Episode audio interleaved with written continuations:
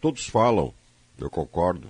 O mundo mudou, tanto na pandemia quanto no pós-pandemia, de forma mais rápida. Já vem mudando. É que algumas mudanças ocorrem com uma certa gradatividade que nós não lembramos muitas vezes de como tudo isso começou a deixar de ser como era. 74% das empresas que atuam em setores de prestação de serviços, gerenciamento de produtos, estão optando pelo home office.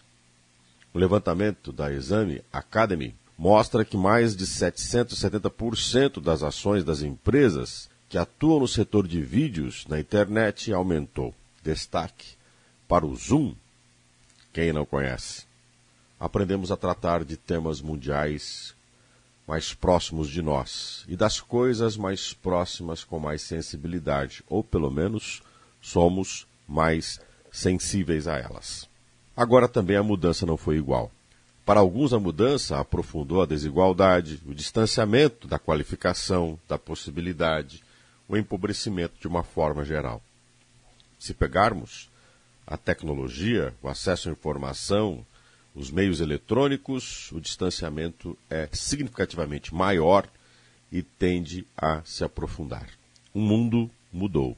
Mas tem muita coisa que não mudou e precisa mudar, se aprofundou na pandemia, que é a desigualdade da desqualificação e a capacidade de produtividade de uma boa parte da população. E a tecnologia, né, que ajudou tantos a superar tantas coisas, será que um dia vai ajudar a superar isso também?